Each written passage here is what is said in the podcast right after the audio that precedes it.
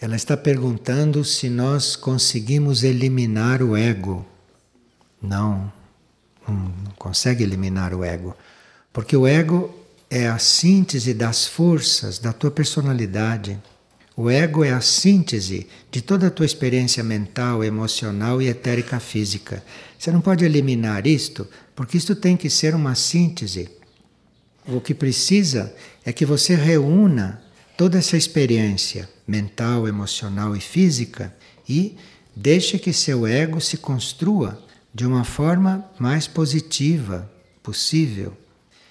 O ego vai se construindo, o ego vai desenvolvendo harmoniosamente. O ego não é só negativo.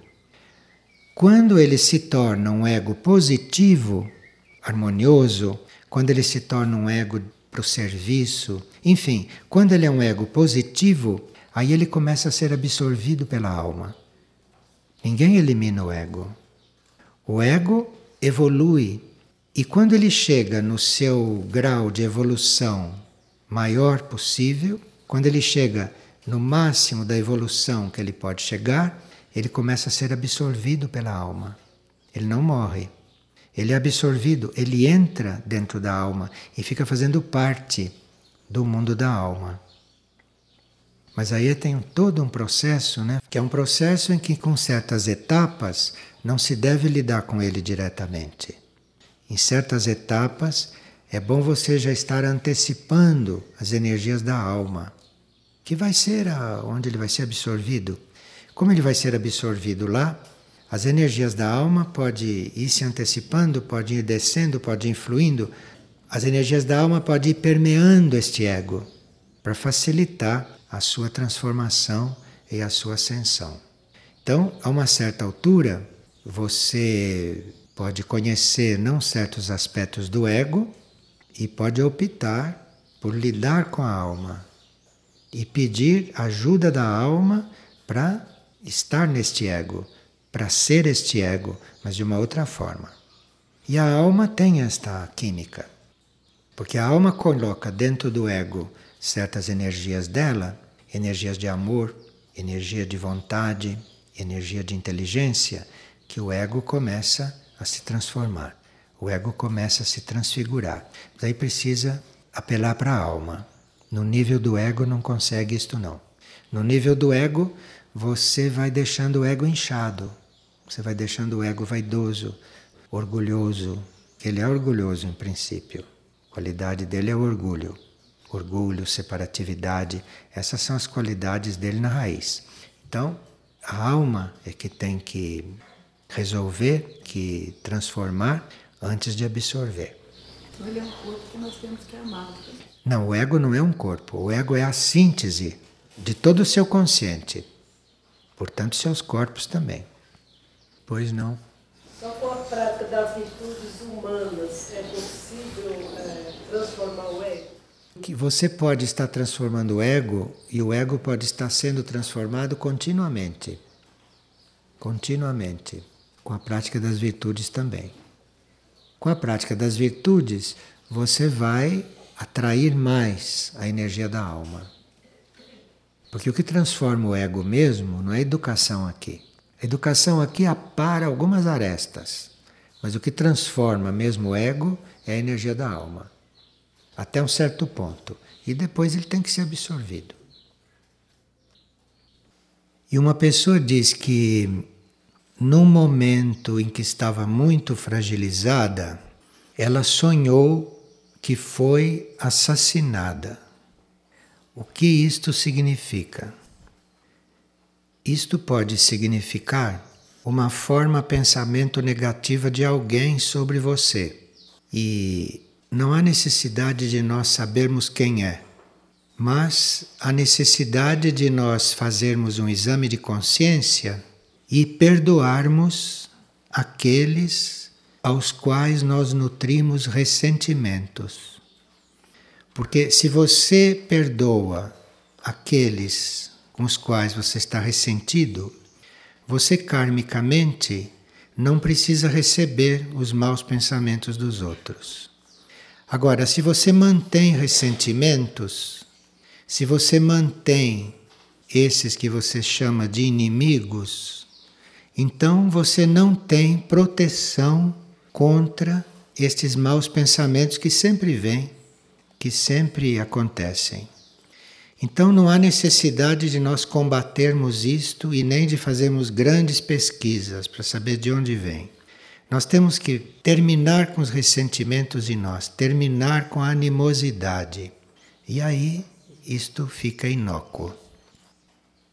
E uma pessoa esteve na casa do silêncio invocando o melhor dela, mas só registrou sonhos com a família, que precisa muito de ajuda. O que isto quer dizer? Quer dizer que você deve se trabalhar que você deve se elevar para poder ser um ponto de irradiação dentro desta família. Às vezes nós estamos muito interessados em ajudar os outros e a servir. Nós estamos muito dispostos a contribuir para o plano evolutivo. Mas acontece que podemos ter muito perto de nós aqueles que karmicamente nos cabe ajudar. Então você não pode saltar esse degrau. Você não pode servir ao plano evolutivo como um servidor aceito se você não ajuda aqueles que estão próximos de você e que fazem parte do teu karma ajudá-los. Quer dizer, tem que primeiro resolver aquilo. E depois, então, vão aparecendo os círculos maiores de trabalho.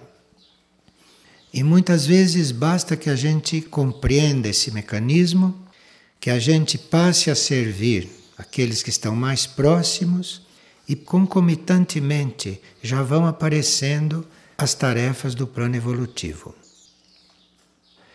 E uma pessoa hoje, na distribuição das tarefas, perdeu completamente a noção do tempo e era como se ela estivesse perdida no meio da multidão. Se isto foi um toque sutil. Não. É preciso que a gente se mantenha em linha, que a gente se mantenha sempre lúcido no local físico onde nós nos encontramos. Nós não podemos, por exemplo, estar num local físico com uma determinada tarefa, em uma determinada situação, e nos darmos ao luxo de nos abstrairmos. Isto é uma fuga. Porque quando isto tem que acontecer na realidade, você não desliga do que você está fazendo e o seu ser interno ou os teus corpos internos vão fazer a outra coisa lá nos níveis internos, mas uma coisa não impede a outra quando é verdadeira. Então, isso de nós estamos aqui e eu de repente achar que estou fazendo uma coisa lá, nos planos sutis, é sinal que eu não estou equilibrado. Eu tenho que fazer o que eu estou fazendo aqui. E nada impede que seja feita uma outra coisa. Mas uma não deve interferir na outra. Isto é, isto é uma situação sadia. Agora, você está numa distribuição de tarefa e se sentir perdida, fora do tempo, isto você tem que treinar a voltar para o seu estado normal e a ficar firme ali e cumprir o que tem que ser cumprido ali. E depois, se você tiver que paralelamente fazer outra coisa vai ser uma coisa correta, vai ser uma coisa equilibrada, harmoniosa e ninguém vai perceber. Percebe a diferença? E uma pessoa diz que mora em um lugar extremamente barulhento e que ela não está conseguindo dormir. E se o sono é uma forma de vivermos e de trabalharmos, como que ela faz com toda esta dificuldade para relaxar lá onde ela mora? Nós temos que reconhecer que temos que dormir e que à noite nós podemos servir, que à noite, durante o sono, nós podemos trabalhar. E se isto for uma convicção verdadeira e profunda, você pode dormir e trabalhar até numa estação rodoviária. Aquilo não te impede. Depende da tua disposição para dormir e para trabalhar durante o sono. Agora, se você acha que o barulho externo é forte que te prejudica, aí então você já está na mentalidade normal, na mentalidade comum. Aí você não vai conseguir. O que importa é que você tenha consciência que precisa dormir para trabalhar durante o sono. E a partir daí, isto deve acontecer. Eu, pessoalmente, me hospedei muitos anos numa das ruas mais barulhentas de São Paulo. E eu nunca ouvi aquele barulho à noite, quando tinha que dormir. Eu só ouvia aquele barulho quando prestava atenção nele. Mas eu nunca ouvi aquele barulho, aquele barulho nunca me atrapalhou, nunca aquilo me incomodou. Porque se isso não é facultativo, se você tem que estar ali por karma, então você tem que providenciar para aquilo não te incomodar. Agora, se é opcional você estar ali, se é facultativo, se você pode estar em outro lugar, aí então é diferente. Aí ninguém vai ficar num lugar barulhento, podendo estar num outro lugar. Mas aí depende da situação. Uma pessoa diz que desde que ela cortou o cabelo, e já faz algum tempo, ela sonha continuamente que olha no espelho e vê o seu cabelo comprido. E ela pensa: como o meu cabelo cresceu rápido. Os cabelos são também símbolo de força. Os cabelos são simbólicos. Se você cortou o cabelo por questões práticas, e se você sonha que os cabelos continuam compridos, é sinal que as suas forças continuam presentes. É sinal que você dispõe de tanta força quanto você dispunha antes de cortar o cabelo. E uma pessoa está perguntando quais são os princípios aqui com respeito ao ensinamento expresso pelo Mestre Jesus. Ela gostaria que isto fosse definido com mais clareza. Esse Jesus da Bíblia, esse Jesus do Novo Testamento, é um mestre de sexto raio. Ele era um mestre do sexto raio. Sexto raio é a energia da devoção, da devoção, do idealismo.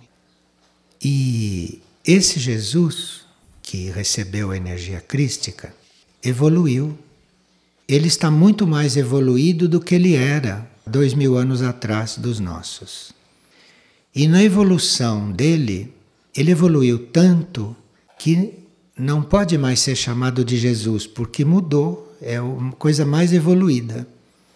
Então, quando um ser evolui, quando um ser passa para outros estágios, para nós o localizarmos, chama-se por um nome que corresponda àquele novo estágio.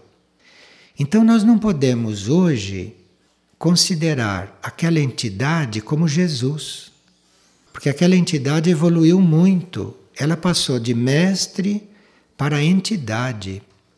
Então, para diferenciar isto, para nós termos um, um nome ou uma coligação que corresponda do ponto de vista de vibração e de nível, hoje, aquele mestre, que hoje é uma entidade, é chamado samana. Então, para você saber o que nós pensamos de Jesus, você procure samana nos livros. E o que se diz de samana se está dizendo de Jesus. Para nós, no nosso entendimento, aquela entidade hoje é o ponto focal principal da operação resgate neste planeta. É o ponto focal porque ele está polarizado com várias galáxias. Ele tem uma potência intergaláctica. Então, na Terra, esta potência ou esta energia, claro que não está encarnada, porque não cabe mais num corpo. Não há corpo que possa reger a uma entidade como aquela. Então ele está ancorado em Mistlitlã. O corpo desta entidade é o centro planetário Mistritlan, que ele é o corpo dele. Então ele está na Terra como Mistritlan. E como Mistritlan, como centro planetário, ele é o principal canal para que a essência solar flua para a órbita terrestre. Se vocês ficarem comparando com o que Jesus dizia naquele tempo, o que ele veio fazer naquele tempo, se vocês começarem a comparar, vocês sentirão a mesma tarefa, só que num outro nível. Naquele tempo, dizia respeito a um certo círculo de trabalho. Hoje, se vocês forem comparar, verão que é a mesma tarefa, só que muito mais ampliada. E hoje, essa entidade está colaborando para a consagração deste corpo celeste, a consagração deste planeta.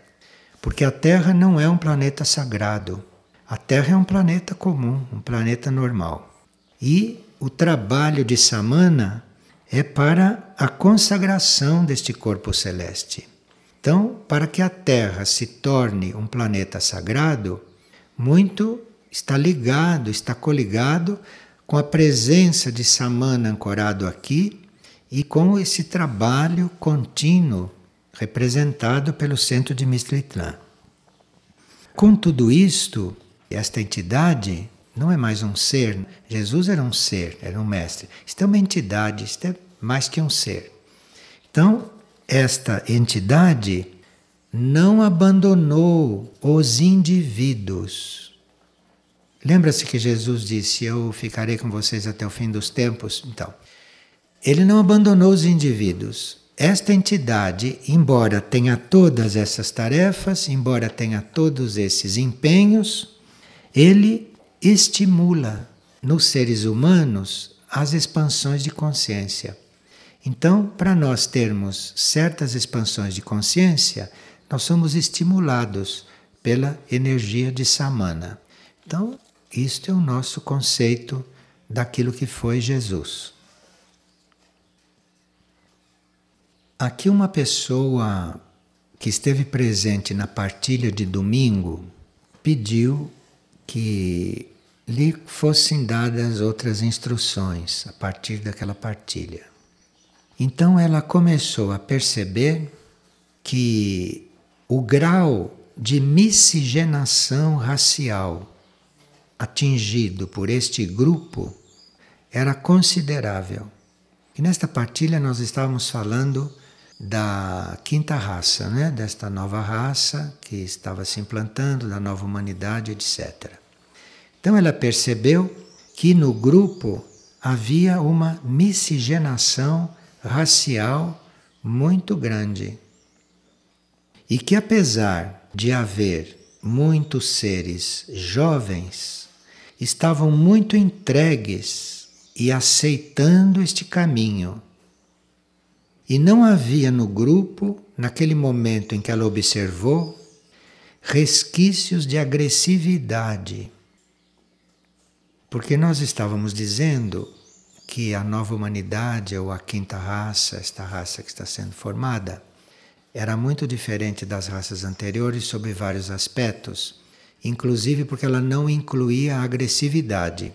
Porque esta nova raça, ela conta com um novo código genético nas pessoas, então isto não inclui agressividade. E ela sentiu isto ali. Então ela ouviu internamente a seguinte frase: Eis a nova raça, cujo protótipo já está pronto. Porém, olhai sempre para o vosso interior. Não fique esperando que externamente apareçam sinais da nova raça. Tem gente que diz como será, não é? São cabelos brancos, loiros, como é. Não fique esperando por isso, porque isto pode não fazer muita diferença, principalmente numa miscigenação de energias. Porque nesta nova raça estão sintetizadas todas as antigas e mais a energia da nova etapa. Então é preciso olhar sempre para o interior para ver quais são as características desta raça e não externa, como era antigamente. Antigamente vocês não diziam raça branca, raça amarela, raça negra, não era assim que se falava antigamente? Pois é, hoje é internamente que você vê a raça do indivíduo, não é externamente. Isto é o que lhe foi dito. E uma pessoa diz que está trabalhando continuamente a aspiração e a entrega. Enquanto ela se oferecia e perguntava como colaborar mais com o plano evolutivo, ela viu um livro como esse das Escrituras Sagradas, de capa de couro, aberto. Só que lá no meio do livro havia folhas em branco. O livro não estava todo escrito, havia lá folhas em branco. Então, este livro representava o conjunto das vidas desta pessoa. Conjunto. Que é uma pessoa que já teve várias encarnações, por isso o livro parecia uma escritura, há muita coisa escrita ali.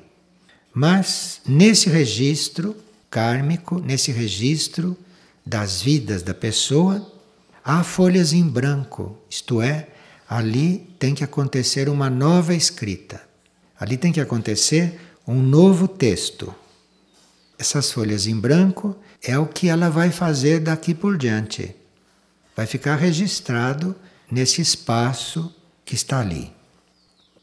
Então, o que ela está vivendo agora, neste momento, é parte da sua escritura, é parte de todas as suas vidas. Então, atenção com o que vai escrever nestas folhas que estão ali ainda virgens.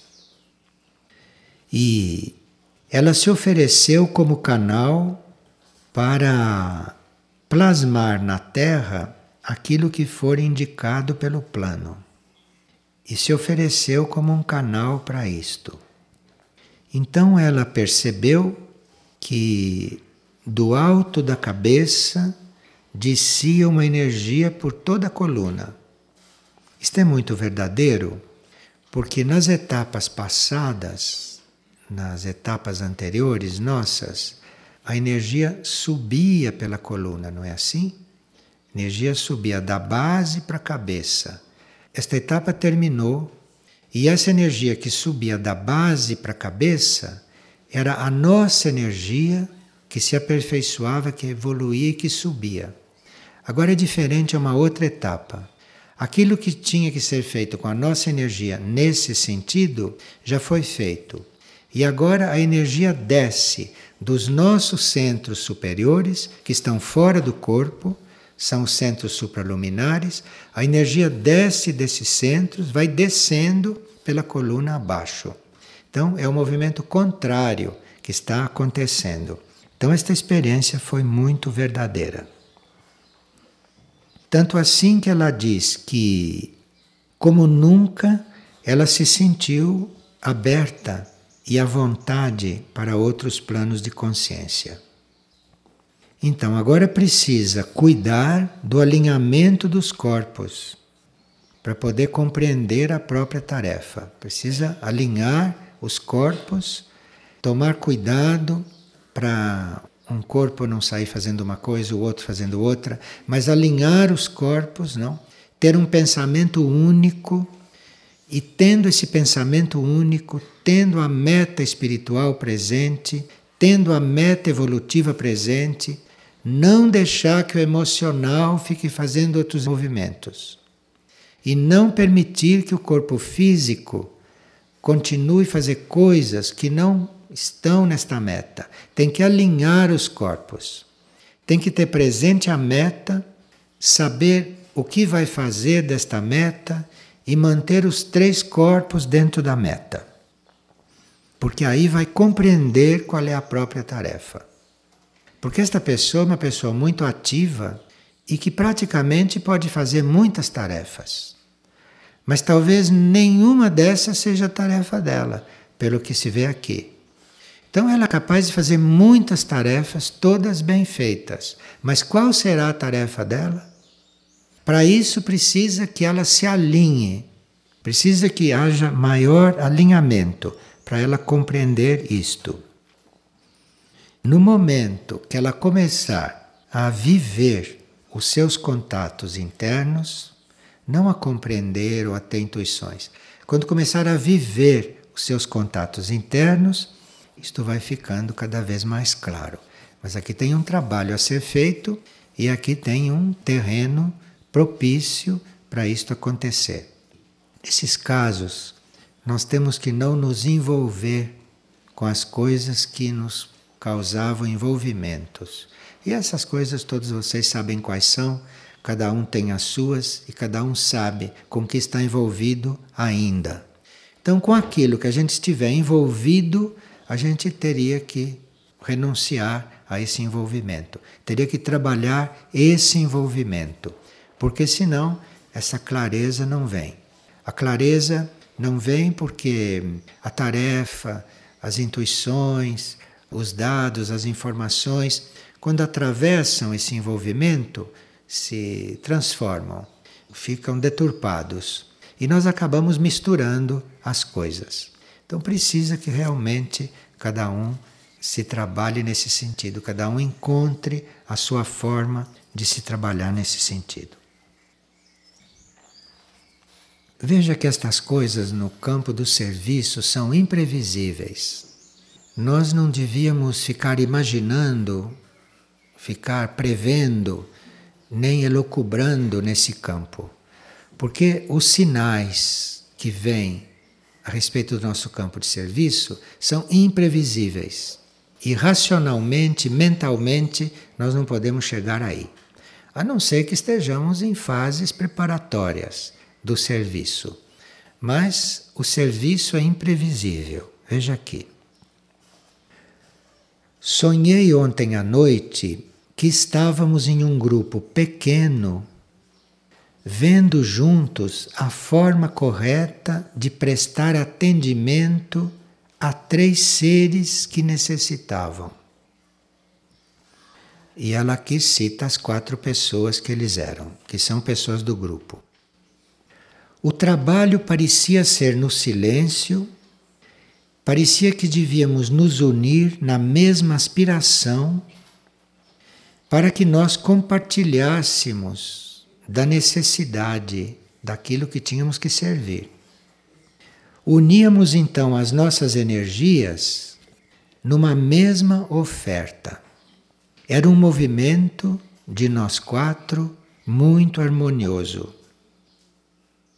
Então nos foi mostrado que os seres aos quais nós teríamos que servir e que cuidar eram três grandes árvores.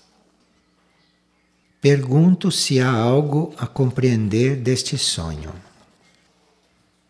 Então, os quatro, como foi um sonho autêntico, os quatro podem se reunir ou os quatro podem buscar dentro de si qual é esse trabalho. Porque três seres, três grandes árvores, tanto pode representar três vidas as quais eles têm que ajudar, três indivíduos adultos, três indivíduos com uma vida já bastante caracterizada, então precisa quatro para ajudá-lo. Tanto pode ser isto, como pode ser algum trabalho junto ao reino dévico. Então precisa que os quatro se reúnam com todo o empenho para descobrirem se há três seres que eles devem ajudar diretamente ou internamente, ou se é uma colaboração a dar ao reino dévico. Porque se existe um trabalho com o reino dévico, estas três grandes árvores está representando um arquétipo, está representando um modelo que o reino dévico está trabalhando para materializar para manifestar. E sendo em quatro, se for um trabalho com o reino dévico, podem trabalhar em vários níveis, porque um começa a trabalhar com os devas menores, outro vai trabalhar com os devas mais desenvolvidos, outro vai se coligar com arquétipo e assim por diante, e vão realizar um trabalho em um grupo de quatro. E uma pessoa pediu que nós repetíssemos as duas frases de Pitágoras que foram ditas aqui ontem. Uma foi a seguinte: Lembra-te que o homem só é senhor daquilo que ele pode dispensar. Daquilo que ele não pode, ele é escravo. Esta foi uma. E a outra foi a seguinte: não é toda espécie de madeira que serve para construir uma estátua.